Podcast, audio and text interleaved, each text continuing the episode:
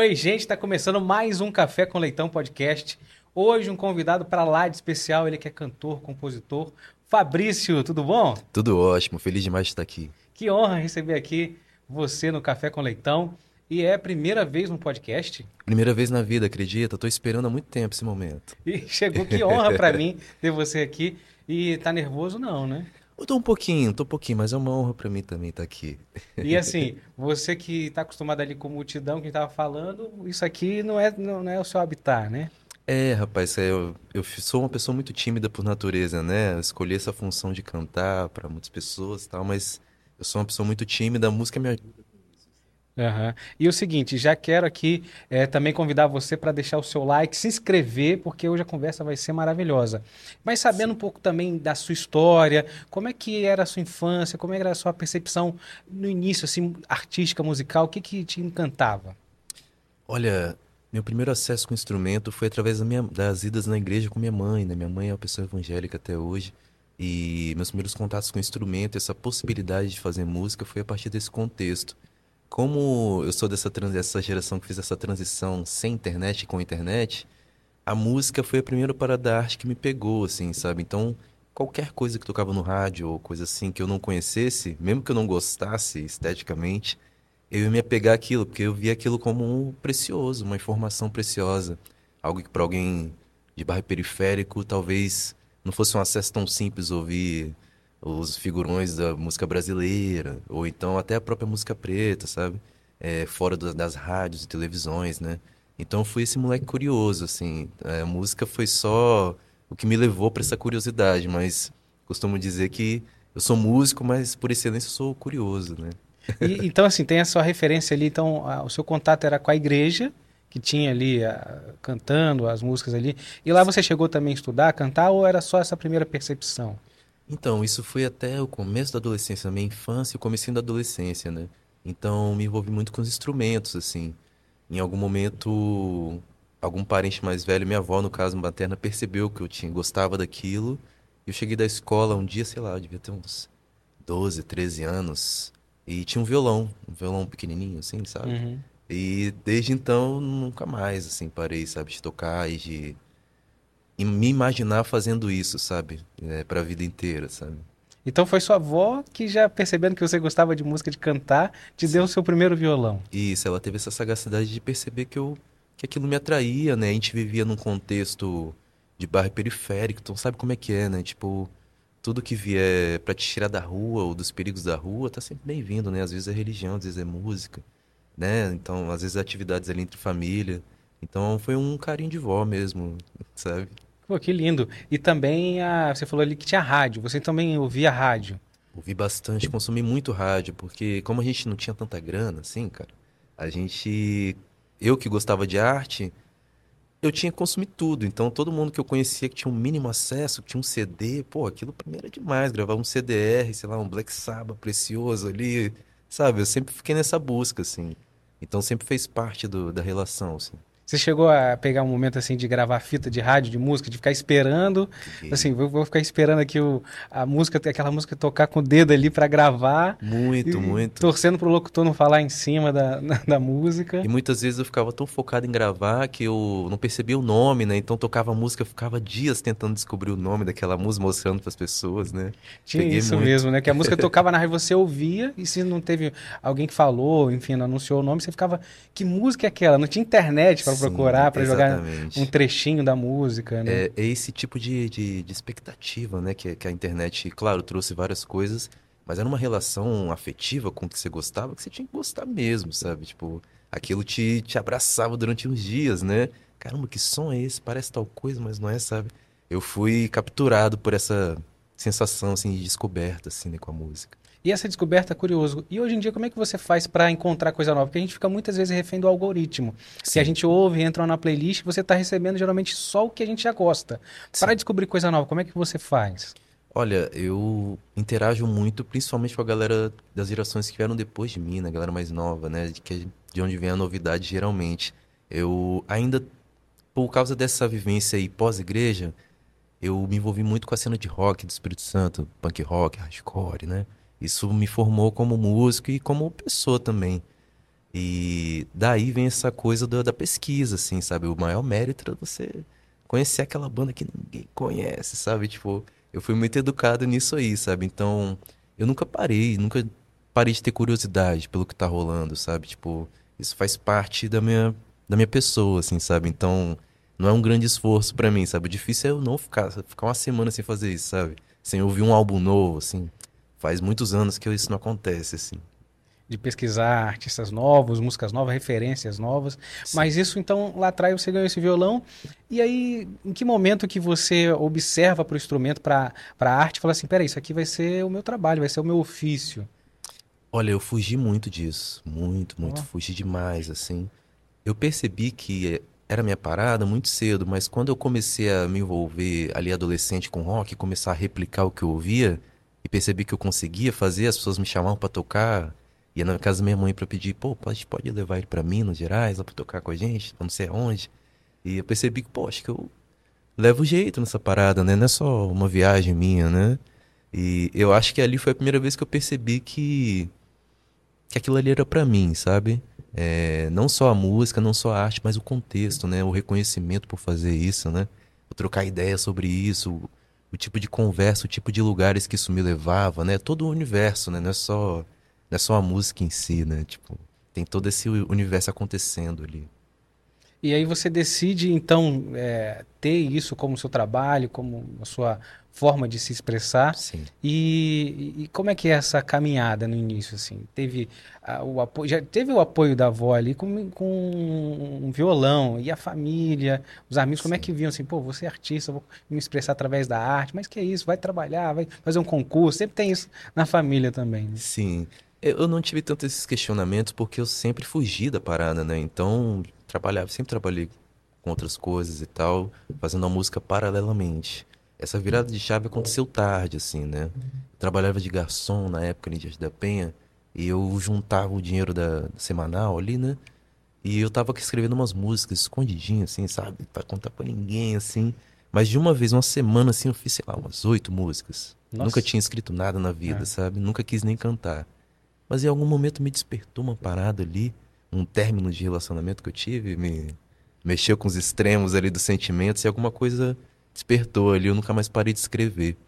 E ali eu percebi também que agora não dava mais para fugir. Eu tinha que achar um jeito daquilo ser meu trabalho, senão eu, mesmo que eu fosse milionário, eu ia ser infeliz, ia ficar doente, ia morrer, sabe? Não ia ser uma pessoa plena, sabe, realizada. E ali eu percebi que eu precisava levar a sério. Então, eu fui no estúdio mais acessível que eu soube e gravei tudo sozinho, bateria, baixo, guitarra. E fiz um EP bem simplesinho, assim. Meses depois, essa parada saiu em vinil e CD pela Far Out de Londres. E eu, assim, nunca tinha feito um show, sabe? Tipo, eu achava, eu tinha vergonha da gravação, porque eu mesmo tinha mixado e tal.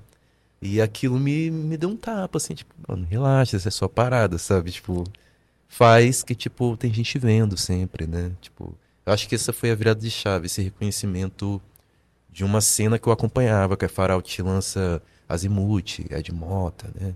É, Santos, né? Essa galera. Então, pô, tá num catálogo desse para mim foi tipo não fica tranquilo que as coisas vão acontecer. Sabe? Não, e, e, começar assim, com um cartão de visita com uma chegada grande, porque é, em pouco tempo ali você com a dor ali de um relacionamento, se expressando e gravando nesse primeiro álbum já está materializado no CD, no vinil, Sim. né? E, e, e, esse mercado internacional é muito grande, né? Sim. Lá fora. E como é que foi para você descobrir que tinha gente em outros países ouvindo aquele som que você fez é, no seu quarto ali? Como é que era isso para você? Eu, eu fiquei muito feliz, claro. Mas é algo que eu mentalizei durante muito tempo. Costumo dizer que a música, para mim, é quase Quase não, acho que ela é uma forma mais sofisticada de, de religião, até porque tudo que eu mentalizei, que eu orei, que eu rezei, ou seja lá como for, é, veio para mim, sabe? Todos os artistas, especialmente brasileiros, que eu ouvi minha vida toda, que eu me emocionei, eu conheci boa parte deles e tive uma relação ótima, com alguns eu trabalhei, sabe? Então, eu acredito muito nessa força da parada, assim, sabe? E para mim foi demais esse reconhecimento, mas eu já estudava os caras. Eu ficava calculando como é que vai ser meu som. Meu som vai ter guitarra, não vai ter guitarra? Vai ter essa linguagem de rock, não vai ter? Hum, acho que isso aqui cabe na Faraut. Eu, fiz, eu fazia listas assim. isso aqui cabe na Faraut, isso aqui vai sair na Vice em algum momento, sabe? Aham. Fulano de tal vai tocar essa música em algum momento. Muita coisa eu chamei mentalmente, assim, sabe? Então eu fiquei feliz, mas foi uma confirmação do que eu já imaginava mesmo. Eu realmente acreditava que podia estar nesses meios, assim, sabe? E aquela, e como é que é pra você também, assim, é, essa forma de se mostrar? Porque essa aquelas letras bem pessoais Sim. e estavam outras pessoas cantando, outras pessoas com outras interpretações. Como é que é esse processo de composição e também de pessoas cantando aquela coisa muito íntima sua? Como é que foi nesse primeiro momento é, para você? Foi complicado, porque meus primeiros shows foram em Vitória, né? Vitória é é uma capital, é linda, mas não é uma cidade tão grande, né? Então as pessoas se encontram muito. Então imagina você fez um álbum todo sobre uma pessoa, sabe? Que você É. tava junto ontem, né? Então exposição máxima, assim, né? Mas pra mim foi bom, porque, principalmente como homem, né? A gente tem. A gente aprende que esconder esses sentimentos é é uma forma de se mostrar forte, né? Ser o cara, e pá, que, tal. Então foi uma, uma desconstrução mesmo, antes desse termo virar algo Uhum. clichê, né? Foi algo pessoal que eu não fiz conscientemente, isso foi acontecendo, sabe?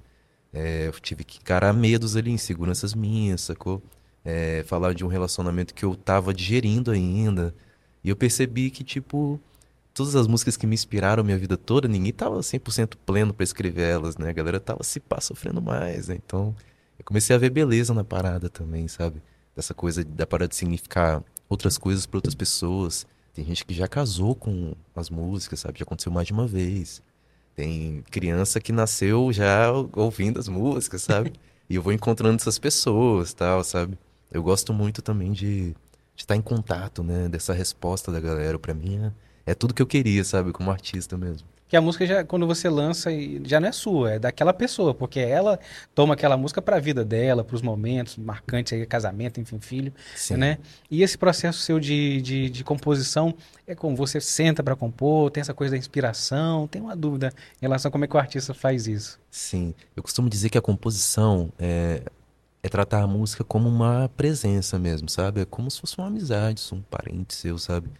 Você nunca vai encontrar do mesmo jeito, sabe? Mas tem aquela amizade que você chega e faz uma brincadeira e grita, pá e tal. Tem aquela amizade que é mais formal, tem aquela amizade que vai estar triste num dia. A música é assim também, sabe? É, é sempre uma troca, assim. Não é algo que tá estático, sagrado ali, a gente vai lá e se dobra. É algo que tá em movimento muito mais que a gente até, sabe? Então, eu não tenho um, um método de escrever assim, sabe? Eu comecei assim, eu sempre toquei violão, né? Então minhas referências eram todo mundo que eram os cantores autores, né? É O Gilberto Gil, Caetano Veloso, né? Então, era a minha única forma de como é que eu escrevia uma música. Eu ficava tocando violão até vir uma letra. Mas depois eu comecei a querer ser DJ, a querer produzir. Eu comecei a produzir já escrevendo, tipo, montando lá e já na cabeça, tipo, em algum momento eu abandonei tudo, fui pro caderninho, voltei pro caderninho. Só o caderno, tal, sem violão. Depois levava pro violão. Depois eu comecei a fazer no estúdio. Tipo assim, ah, Fabrício, vamos gravar tal som tal dia, vamos. Chegamos, tem a letra? Não. Me dá uma horinha aí. Um café, conversa tal. E de fazer na hora, sabe?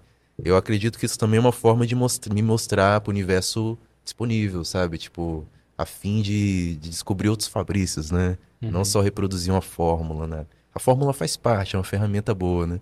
Mas essa coisa do de interagir quente mesmo com a parada, assim, é, é, é bom demais também. Eu gosto de misturar essas duas possibilidades, assim. E esse processo, então, de você gravar esse primeiro álbum para pensar num próximo, como é que então já você já estava traçando assim, peraí, igual você falou, você gosta de planejar, de Sim. mentalizar, de estar ali firmado.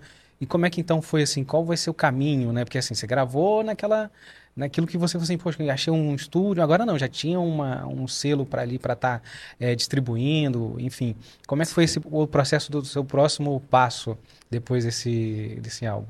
Então, na verdade, esse selo, a única relação que a gente teve foi ele distribuir fora do Brasil, né? Então foi uma relação à distância, assim, né?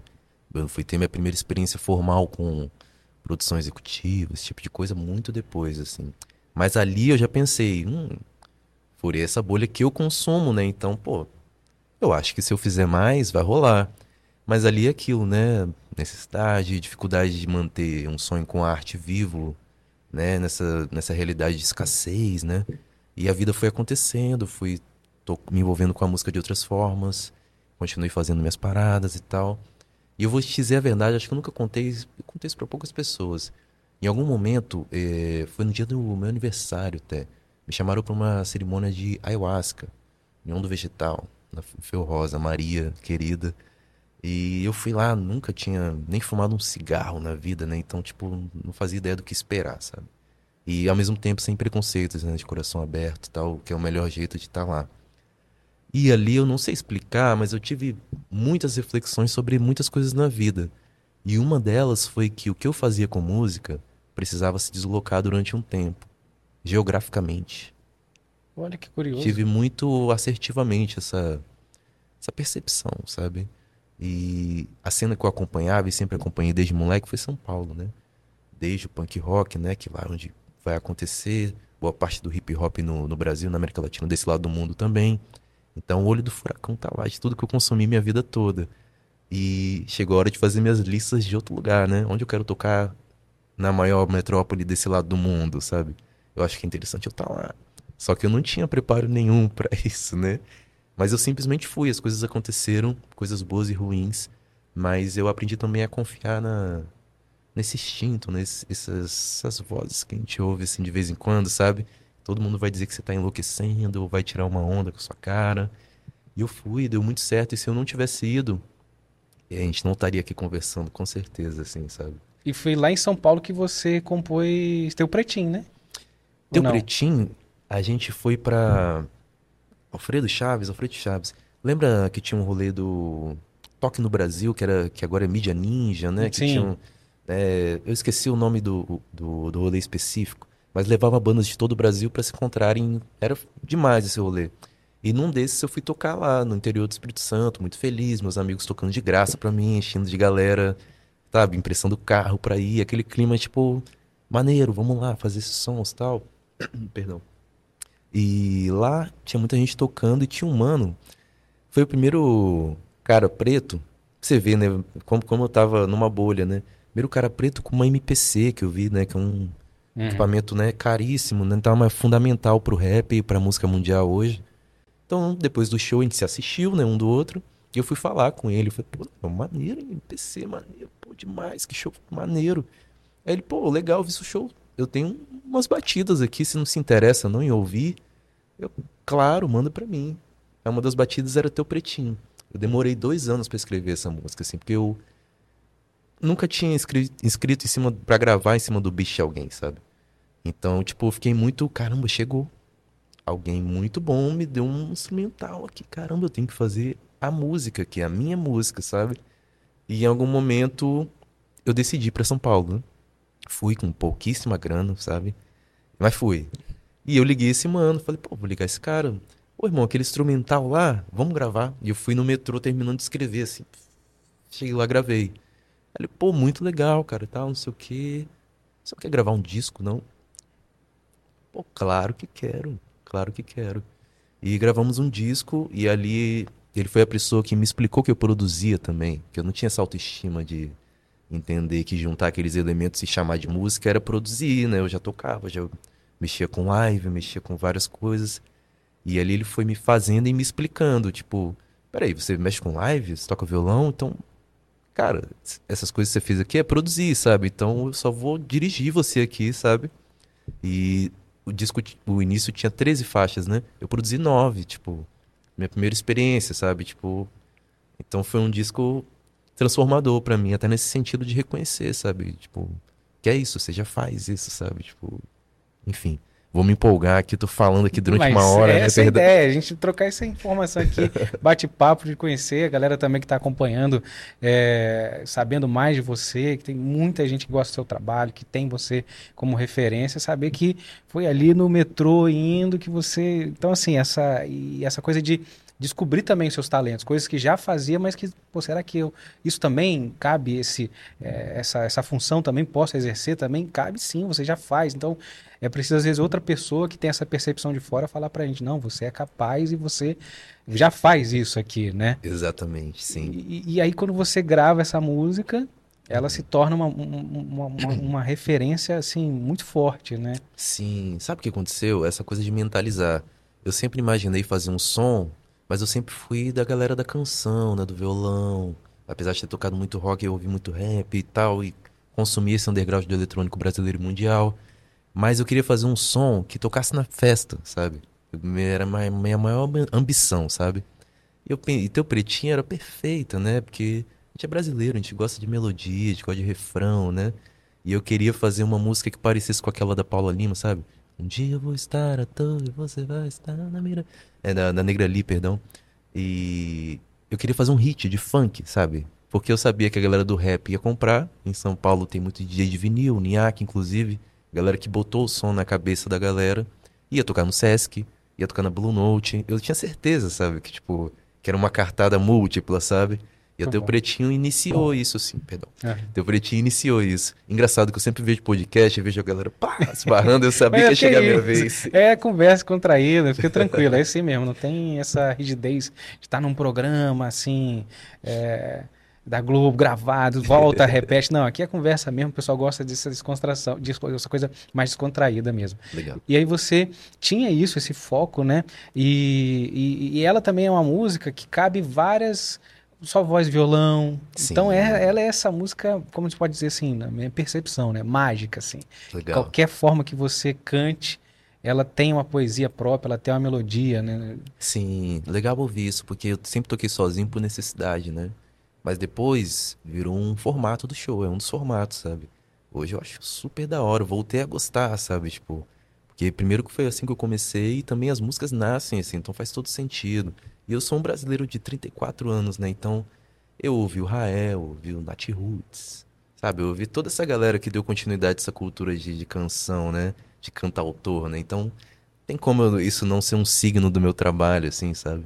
E com pessoas, você estava falando assim, com pessoas que você tinha como referência, inspiração e tá ali daqui a pouco fazendo uma parceria com essas pessoas. Sim, demais, demais. Cara, véio, a música foi muito generosa comigo, assim é, pessoas que eu realmente ouço há muitos anos, tipo Dom L, Rael, Drica Barbosa, Tássia Reis, que é tipo uma das maiores influências de todas, assim. O RDD do Atocha, que é um dos grandes produtores que a gente tem aqui no Brasil, sabe? Isadora, Bebê Salvego, que é uma jovem, uma super jovem, super talentosa, lançou um disco incrível agora.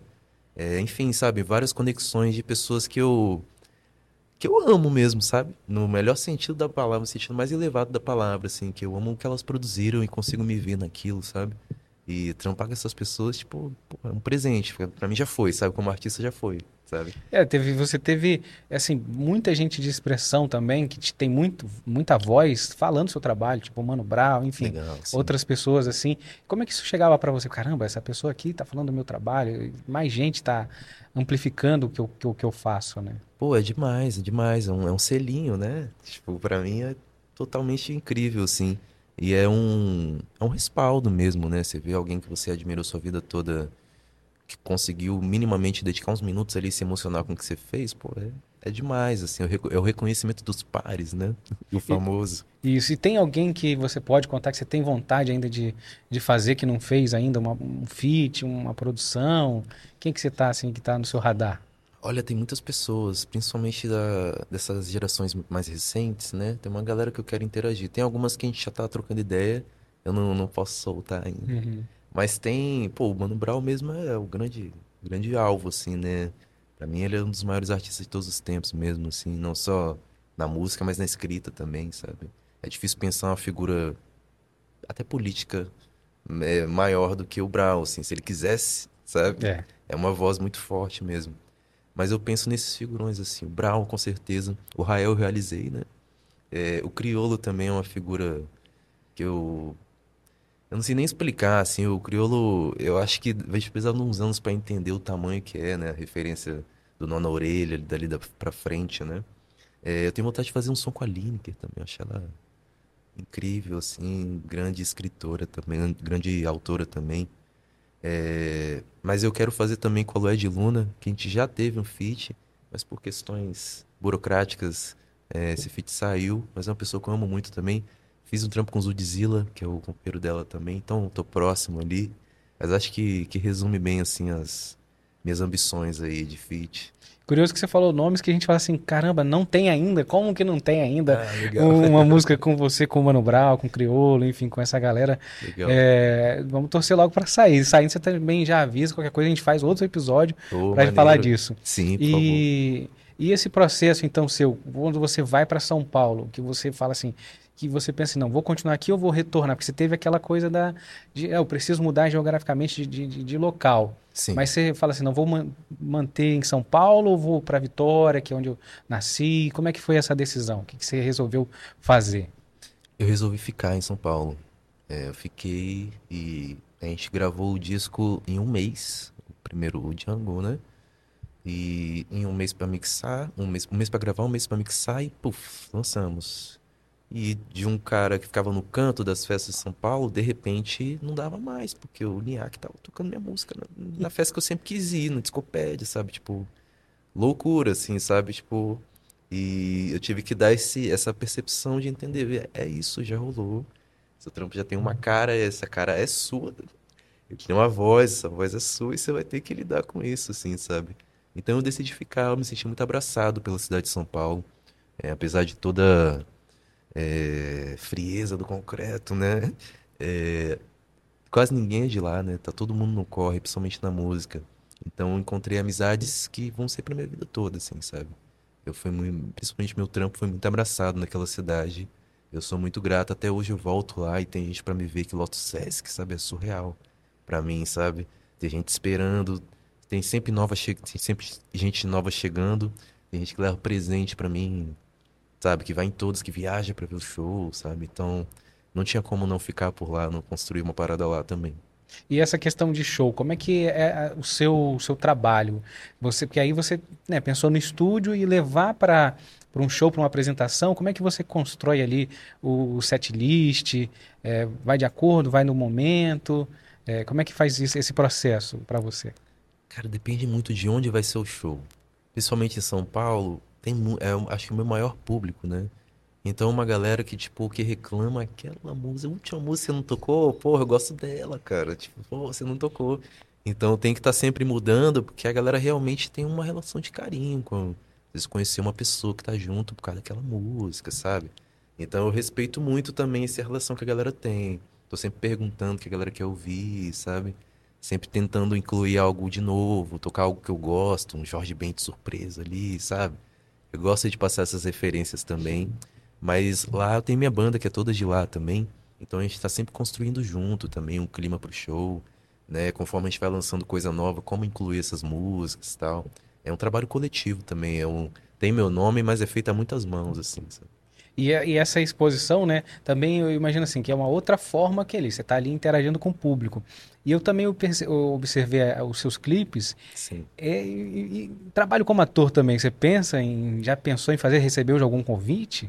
Cara, eu penso, penso sim. é, já, já fiz alguns testes, assim, tô super interessado nessa área, assim. É, é um interesse que veio depois de velho, né? Eu sempre fui um consumidor, né, de, de cinema, de teatro e tal. Gosto muito, é uma arte que me encanta, a arte de atuar realmente. Mas eu sempre fui muito tímido, né? Então, como é que é um ator tímido, né? Mas depois eu fui descobrindo, assim, essa parada foi me, me chamando também. Eu passei a consumir, a entender mais, a conviver com pessoas que trabalham com isso e ver, né, por dentro a parada. E eu comecei a entender que eu podia estar em alguns lugares, assim, sabe? Tipo, e já rolou, já fiz alguns testes, não passei nenhum, mas fiz vários. É. Li vários roteiros. Já é um, um estudo muito maneiro pra quem nunca tinha tido contato e tal.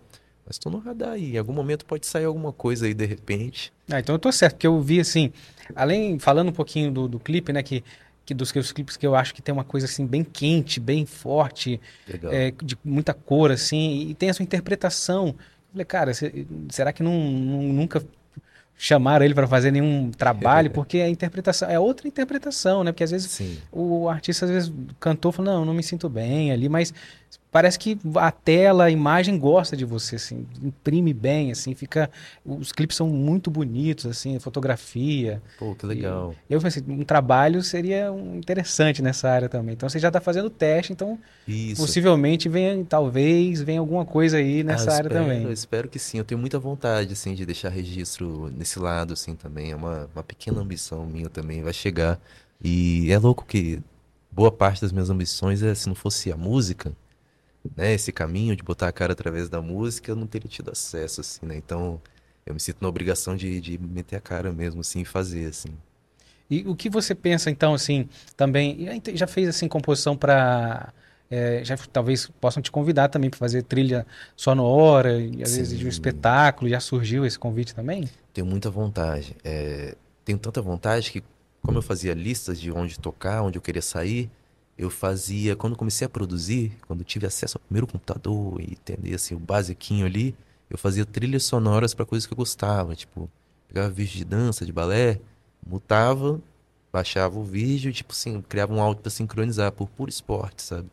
De tipo, em algum momento vão me chamar para fazer isso, eu preciso pelo menos ter encostado assim, sabe? E eu sinto que vai chegar também. Eu gosto muito de produzir, tanto quanto eu gosto de cantar, sabe? É, acredito que tem muito de uma linguagem pessoal ali também. E vai chegar, com certeza. Eu fico projetando isso muito mentalmente também, então tenho certeza que está próximo. Ele está treinando, né? Que incrível isso, assim, já está assim, exercitando o que gosta de fazer. Então fica aí também para muita gente que está assistindo, né? Essa coisa de projetar, correr atrás, exercitar com, com as ferramentas que você tem aonde você quer chegar, né? Porque às vezes, muitas vezes a pessoa fala assim, não, eu quero fazer, mas espera que alguém vai bater na porta lá e vai te uhum. convidar uhum. para chegar. Não, você Sim. também tem que se expor, correr atrás. E, e, e, olhando assim também para sua família, sua avó que te deu violão, quando olharam você com um CD, com um disco, com, fazendo show, como é que foram para eles assim? Sim, para o núcleo mais próximo, assim, para meus pais, acho que eles entenderam porque tipo eu acho que eu sempre deixei muito nítido que eu pirava muito nisso, que isso não ia parar, sabe? E sempre tive muito respeito, para além do apoio, o respeito, sabe? É, um, um, respeito muito grande por essa escolha, assim. E eu sempre demonstrei seriedade mesmo, que eu realmente queria aquilo, e, tipo, sempre tive nesse corre, sempre sacrifiquei horas de muito mais trabalho para não estar na rua, para ter algum dinheiro para sabe, gravar próximo, sempre tive nesse corre, sabe? Eu sempre tive o respeito deles, assim, a admiração. É, tive possibilidade de. Meu pai já já partiu, né? Mas minha mãe tive possibilidades também, tanto com ele quanto com ela, de ver momentos da carreira crescendo. Minha mãe viu o prêmio da música capixaba lá, por esse momento foi demais. De chamar o nome ali, poder agradecer a ela. Meu pai viu o show meu também, sabe? Então, tipo, deu pra, deu pra provar na prática, assim, né? Que é uma parada realmente que eu tava buscando ser um bom profissional naquilo, né? Não era só uma, uma viagem ou alguém que não quer trabalhar formalmente achou uma forma de fazer isso, sabe? Era realmente, assim, desde cedo, realmente sempre foi trabalho, assim. Aquele, falando nisso, você ganhou o prêmio da música capixaba, né? Sim. É, como referência. Qual é o prêmio? Esqueci é, agora o. Vozes Negras. Vozes Negras. Isso, maneiro. E aí você fala que a sua família, sua mãe viu, ele estava com você ali no. Tava do meu lado ali. Tava no teatro. É Nossa. a cena que eu sempre sonhei, foi uma cena de filme, assim, sabe? Que eu pensei, eu não vou ganhar essa parada. Tipo, mas vamos lá, vou ter uma roupa uma bonita. Uma festa bonita, fomos. teatro, é, todo mundo lá. Lindo, meus amigos sendo premiado, maneiro. Imaginei que eu ia ganhar, sabe? Tipo, pô, tava do lado dela, foi aquela reação, sabe? Aquele momento que você pede a Deus quando é criança, sabe? Uhum. Foi um filme, sabe? Foi um grande presente, assim. Inclusive, muito obrigado, galera do prêmio. Foi um grande momento, assim. É, eles fazem, o pessoal, abrindo aqui um parênteses, o pessoal que faz esse prêmio faz, faz um trabalho muito importante culturalmente sim. aqui. Fizeram recentemente o Música para Crianças, eles sim, trouxeram o Toquinho, assim, para as crianças, enfim, um evento maravilhoso. Então, a gente é, produzindo, ajudando né, a fomentar a cultura aqui no estado do Espírito Santo. Sim, e você. Mas com esse prêmio e, e, quais são os seus próximos passos assim? O que, que você está pensando em gravar? O que você está pensando em fazer? A gente vai vir com uma sequência de singles. Durante a quarentena a gente fez isso e deu muito certo, assim. Eu sou muito artista do álbum, né? Não tem problema nenhum em falar isso, assim. Eu nasci nessa cultura, né? Do álbum, tal, do, do conceito e tal. Mas eu também consumo muito o underground da parada há muito tempo. Então, eu gosto de, de, de B-side, de remix, de single. Eu gosto de todos os formatos, sabe? E essa sequência de singles deu muito certo. Acho que a galera respondeu bem. É, a gente vai fazer de novo. É, nessa sequência, durante a quarentena, a gente trabalhou com fotos de infância minha, né? Pra trazer essa coisa de memória. Era um momento também que tava todo mundo ali muito mal. Então a gente sentia que era o tipo de sentimento de, de recomeço, de, de, de volta às raízes importantes de estar dentro da música. Eu gosto desse link porque para mim veio tudo misturado, assim, sabe? Eu gosto de dar continuidade a isso. A gente vai lançar três singles e eu já tô preparando um álbum. Não sei se é para esse ano, pro ano que vem, sabe? Mas já tem todo um conceito criado pra galera que gosta do som, vai ter aquela linguagem de sempre, mas tem outros elementos também é, que eu sempre fiquei tentando entender como colocar. Eu sempre gostei muito da, da música jamaicana, da reggae music, do afrobeat, do samba, que é algo que eu sempre gostei, mas eu nunca soube tocar samba, né? Então, mas eu hoje eu entendo mais como aproveitar essas referências, assim, principalmente da escrita, né? Então, tá cada vez mais com os pés em casa no Brasil, assim, sabe? Com a cabeça no universo, mas cada vez mais brasileiro, assim. Então, só pra galera que curte aí, que tá seguindo a gente, que tá acompanhando, em breve você vai lançar três singles. Isso, o primeiro vai ser agora em julho. Então, em julho, já Isso. mês que vem, já tá chegando aí, vai vir o primeiro. Isso mesmo. E você já pode falar, assim, alguma coisa com quem é você? É, se tem feat, se tá com... Esse primeiro não tem feat, os outros dois têm. É, são feats que eu tô muito feliz, inclusive, de, de fechar. Em breve eu vou poder falar sobre eles. Mas essa é uma música solo, é, que eu mesmo produzi, assim como no Selva. Eu estou muito feliz de dar continuidade, ter essa oportunidade de produzir essa linguagem como produtor também. Sinto que a galera acompanha essa trajetória também. Muito bom receber os feedbacks. Mas é isso, vai ser uma love song para variar, né? É, eu gosto dessa temática e tal.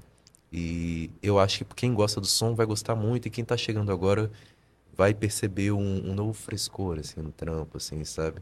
Tem novidades aí. Então já fica atento aí, você que está acompanhando, é, que em breve tem, em julho já tem lançamento e vem mais por aí.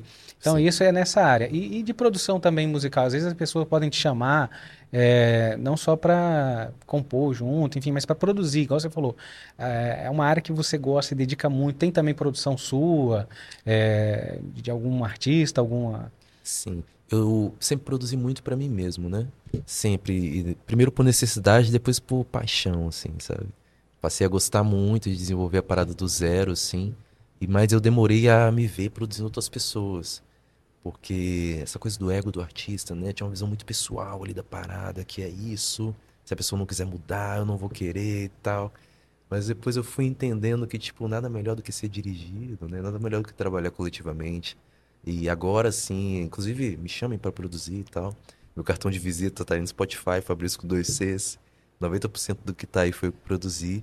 É, mas agora eu me sinto seguro para me colocar à disposição para produzir é, outros trabalhos, assim, sabe? E tem começado a aparecer, a gente tem conversado, assim. Porque eu tento entender também onde vai caber. Não só como se fosse um serviço, como se fosse qualquer outro serviço, né? Eu quero fazer sentido. Uhum. Quero agregar de verdade, assim, né?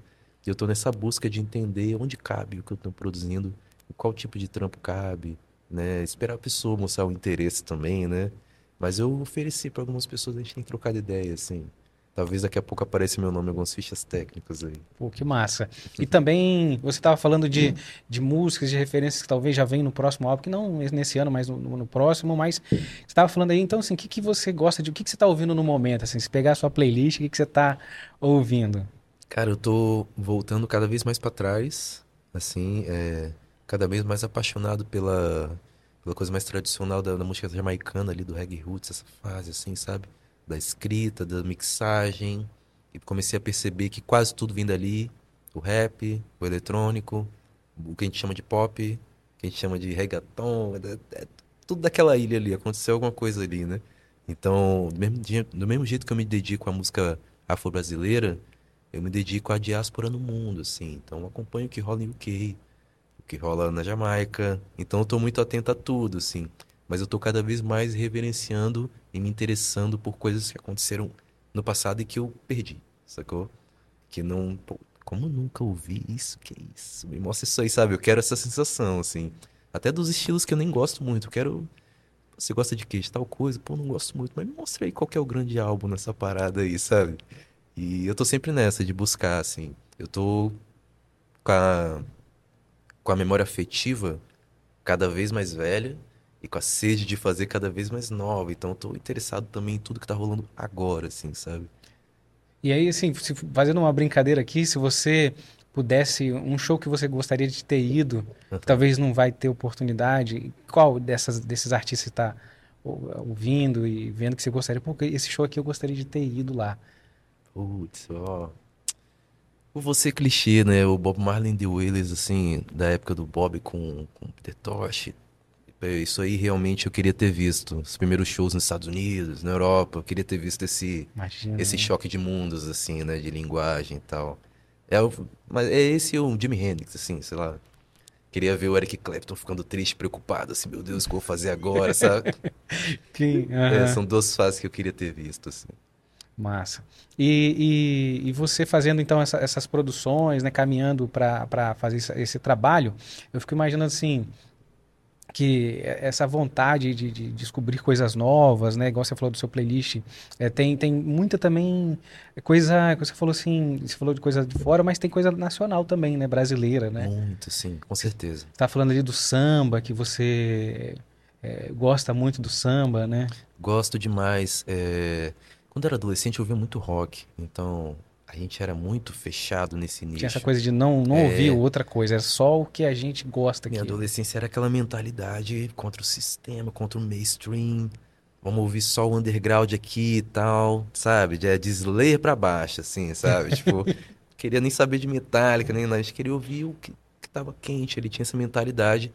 E hoje eu entendo que aquilo era necessário, senão essa cena não teria vivido. Mas hoje... É uma resistência também. É necessário, claro. A memória das coisas precisa durar, né? Mas meu pai sempre ouviu muito samba. Muito. Almig Neto, Jovelina. Essa galera, né? Esses figurões assim. Candeia, né? E eu sempre gostei. Mas era. Eu vi a beleza porque eu já tocava violão. Mas como eu sou um cara preto brasileiro, minha maior crítica era que era muito triste, né? Lama nas ruas, elevador, né? Canto das três raças. Muito forte. Sabe, assim, era um né? bagulho que me machucava, assim. E eu tava começando a descobrir as coisas, a descobrir como que a gente tinha chegado no mundo que a gente tem hoje. Então tinha muita raiva, né? Então acho que por isso que eu ouvia som muito pesado, uns extremos de distorção e tal. Não que pra todo mundo seja assim, a minha relação. E ali eu achava um escape ali. Então eu demorei a me aproximar do samba. O samba era como se fosse aquela pessoa fala a verdade, você não quer ouvir, sabe? Toca em sentimentos que você acha bonito na música, mas você não quer vivenciar eles, sabe? Você, sabe, o Uhum. samba tem muito esse caráter, tipo blues, né? Fala muito do, das subjetividades, né? Da, daquela pessoa que trabalhou forçadamente ali, daquela pessoa que é o neto do neto do neto daquele. É o banzo, né? Aquele sentimento que não morre, né? Aquela saudade, aquele, aquela nostalgia eterna, né? Enfim, o samba carrega muito isso. E eu, depois de velho, fui entendendo melhor, sabe? Tipo, a beleza, né? O, como a gente chegou nisso, né? Essa divisão de instrumentos. Muitos instrumentos que nem são daqui, sabe? O pandeiro que é árabe, o cavaco que nem é um bagulho europeu, sabe? Tipo, como que a gente chegou nessa mistura, sabe? Tipo, eu comecei a me encantar muito. E o samba é tipo reggae, né? Cada década é um planeta, né?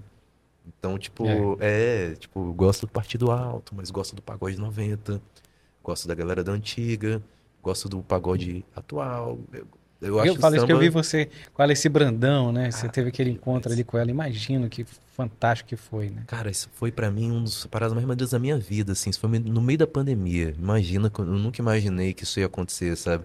Eu sempre soube que eu ia trombar esse Brandão, porque, tipo, eu vejo a Alessi como se fosse uma parente mais velha a mim, sabe? Parece que a gente vê realmente do, do mesmo lugar, assim, porque, tipo, a escrita dela me inspirou muito também. E quando eu soube que eu ia abrir o show dela no meio da pandemia, foi num espaço chamado Quilombac, que é um quilombo lá em Perus, em São Paulo. E tá há anos lá, mais de uma década. E finalmente, nessa data do show, eles tinham comprado o terreno. Era uma? Então, vitória um pra eles ali, uma grande celebração. momento. A gente no meio da pandemia, sabe? Todo mundo fez teste e tal. E a Alessi já idosa, né, cara? Tocou repique, tocou pandeiro, sambô. E eu lá vendo o show, assim. né? Em algum momento o produtor dela falou: "Ô, Negão, a Alessi quer falar com você. Eu falei: Ah, você tá de brincadeira. Eu te pedi falar com ela agora. Como assim? Que ela quer falar comigo? Tá bom.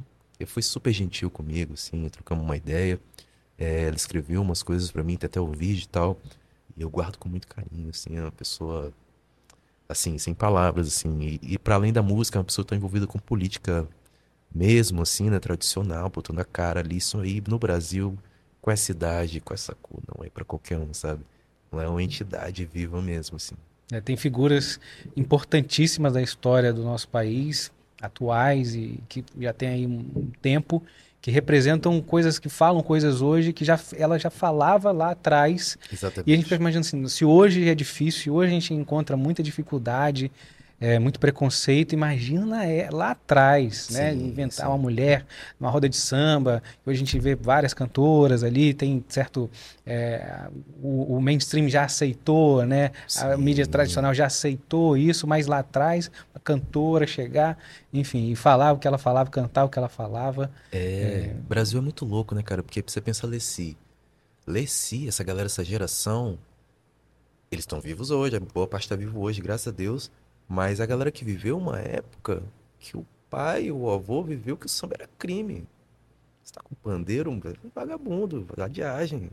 Igual capoeira foi crime, igual tentaram fazer com rap, sabe?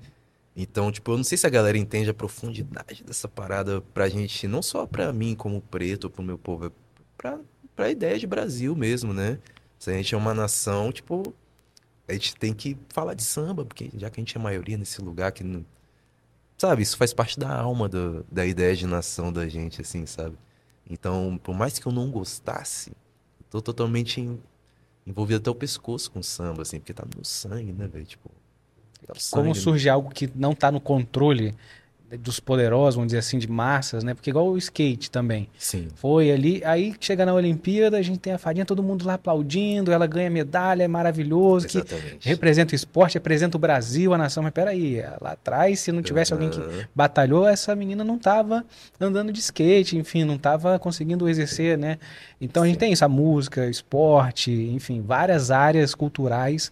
A gente Sim. tem, as pessoas sofrem muito para conseguir ser resistência para outros lá na frente poderem colher o que foi plantado, né? É, alguém tem que matar o leão pra gente passear no parque, né? Alguém, alguém abriu a mata, né? Tipo, no nada, ninguém, ninguém é filho de chocadeira, assim, né, cara? Tipo, ainda mais no Brasil, né, cara? Tudo continuidade, né? Tipo, sei lá, eu gosto muito de rap, por exemplo. Racionais é demais, RZO é demais, mas já tinha gente falando isso aí muitas décadas antes. Muitas décadas, muito, muito mais antes, sabe? Chic Show, né? Tipo, tudo é uma continuidade, né, cara? Eu me sinto muito honrado de ser uma continuidade dessas coisas que me fizeram fazer a parada. Aqui no estado mesmo, a gente tem várias referências aqui, o Fábio, o Zé Moreira, sabe? São pessoas que, tipo, deram, de- botaram a cara assim, num nível que eu quero chegar à metade disso aí, tá bom demais, sabe?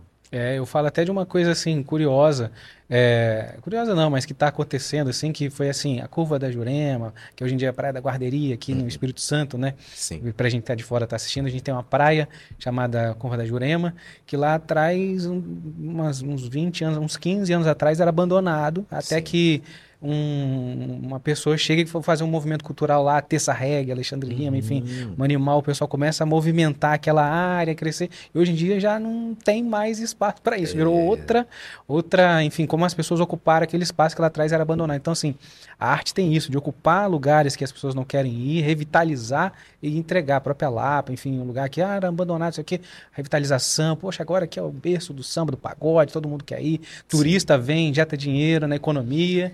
Exatamente, exatamente. O Espírito Santo, eu não sei porquê, aqui a gente é meio caminho de tudo, era pra todos os shows passarem aqui. Era pra galera viajar pra cá pra ver a gente tocando aqui. Por que não? Cidade Exatamente. maravilhosa, a gente mora numa ilha, tudo turística. O que que acontece, sabe? Vitória odeia odeia a arte acontecendo fora do controle, sabe? Odeia som na rua, odeia artista de rua, odeia grafite, sabe? É de complicado, É, eu, cara. eu conversei com o Yuri Marçal, Sim. né? E ele falou assim, aí saímos para almoçar e tal. Ele falou, cara, essa cidade aqui é maravilhosa. Uhum. Quero morar aqui. Porque pra Uhum. mim, daí daqui pra ir pra. Ele torce pro Galo, né? Pra Minas é pertinho. Se eu tivesse fazer show em Rio e São Paulo, é pertinho. E a qualidade de vida aqui, tudo pertinho. Aeroporto perto. Então, assim, a gente vive num lugar. Né, o morador de Vitória, da Grande Vitória, tem essa. Às vezes esquece que mora num lugar muito bonito, tem muitas riquezas naturais Sim. e que é bem localizado, mas que a gente tem algumas dificuldades. É igual você falou, as pessoas têm que vir para cá, se o, o- o shows, artistas, enfim, é perto, né? Por que, que a gente vai para Rio, São Paulo, Belo Horizonte, enfim? Sim. Não, super tem que ir e tal, né? Quem sou É, eu pra não, eu, eu sempre fui. Também Mas, vamos, tipo até assim, conhecer culturas novas é, e tal, mas claro, também mas- valorizar o nosso, né? Sim, mesmo porque eu sinto que É, tem mudado é, em relação a quem consegue mandar nas coisas e fazer o dinheiro se mover. Mudou, melhorou muito. Eu, eu saí em 2017 daqui, né? E voltei anos depois. Melhorou muito pela questão do, do uso de dinheiro público para essas coisas. Hoje em dia a cena de digitais é muito melhor, sabe? Tem uma parada muito mais digna, sabe? Muito mais acessível. Isso, assim, inquestionavelmente está muito melhor. Mas a mentalidade da galera que não mudou, as pessoas não sabem ser público. Você pode botar um ingresso de 20 reais ali, mas o cara vai preferir beber um litrão quente e te falar mal do seu show ainda, ou pedir uma entrada, sabe? Sabe, é difícil essa coisa de formação de público, assim. Eu tô cansado de ver meus amigos fazerem música e prosperarem com isso e terem que morar em outro lugar, sabe? É, Você gente... acha que a galera não queria ficar morando aqui em Vitória? É, com essa beleza, pô. com essa paisagem, é, tudo perto. A gente é daqui, tem família aqui, sabe? Tipo, é, eu acho que essa coisa, essa mentalidade que precisa mudar, assim, sabe? Não, a gente vai, a gente vai ser estamos construindo, igual eu falei, vamos construir junto, vamos, vamos dar Sim, voz. É, literalmente estamos aqui construindo junto. É. O que você está fazendo aqui é exatamente isso, é dar voz para essa parada mesmo. Show. Fabrício, quero agradecer demais a sua participação aqui ah, no nosso podcast. Deixar aí também o microfone aberto, sua, sua mensagem final. Fica à vontade. Maneiro. Pô, primeiramente eu não poderia deixar de agradecer minhas sócias, minhas queridas Zefirina Produções. Sem elas, nada disso teria acontecido. É, faz muitos anos que a gente trampa junto, então muito obrigado, Pretas, pelo carinho, pela confiança. E, gente, vem trampo novo aí em julho. Eu faço aniversário em julho, né? Então quero fazer uma coisa de leonino e tal, lançar uma parada assim na semana do aniversário. Vai vir com a sequência de singles. Se você está me vendo pela primeira vez, Fabrício com dois Cs no seu Spotify, em qualquer streaming aí de áudio, e no seu YouTube, no seu, no seu Instagram, no seu Twitter. Dê um salve, espero que você goste do trampo. Boa parte do que tá aí foi eu que produzi, foi feito independente, eh, de forma independente, é, mas feito a muitas mãos. É, ninguém faz nada sozinho, né? Então queria agradecer a todo mundo que passou por esse trampo e que depositou tempo, talento e confiança para que eu tivesse aqui hoje e tal. Você, muito obrigado por fazerem parte disso, pela confiança. Todo mundo que já ajudou de qualquer forma, assim, sabe? Muito obrigado, carrego com vocês comigo sempre. E ó, se você chegou até aqui, já aproveita é, curte esse episódio, compartilha, porque aí a gente vai ajudar o algoritmo a entender que mais pessoas é, possam também conhecer esse conteúdo e esse trabalho maravilhoso do Fabrício. Vou deixar aqui linkado nas redes sociais dele, é, na, na, descrição, vou colocar aqui na descrição as redes sociais dele e você também já passa a curtir, porque vem música nova, vem álbum novo e vem sempre um convidado bacana aqui no nosso Café com Leitão. Até a próxima. Tchau!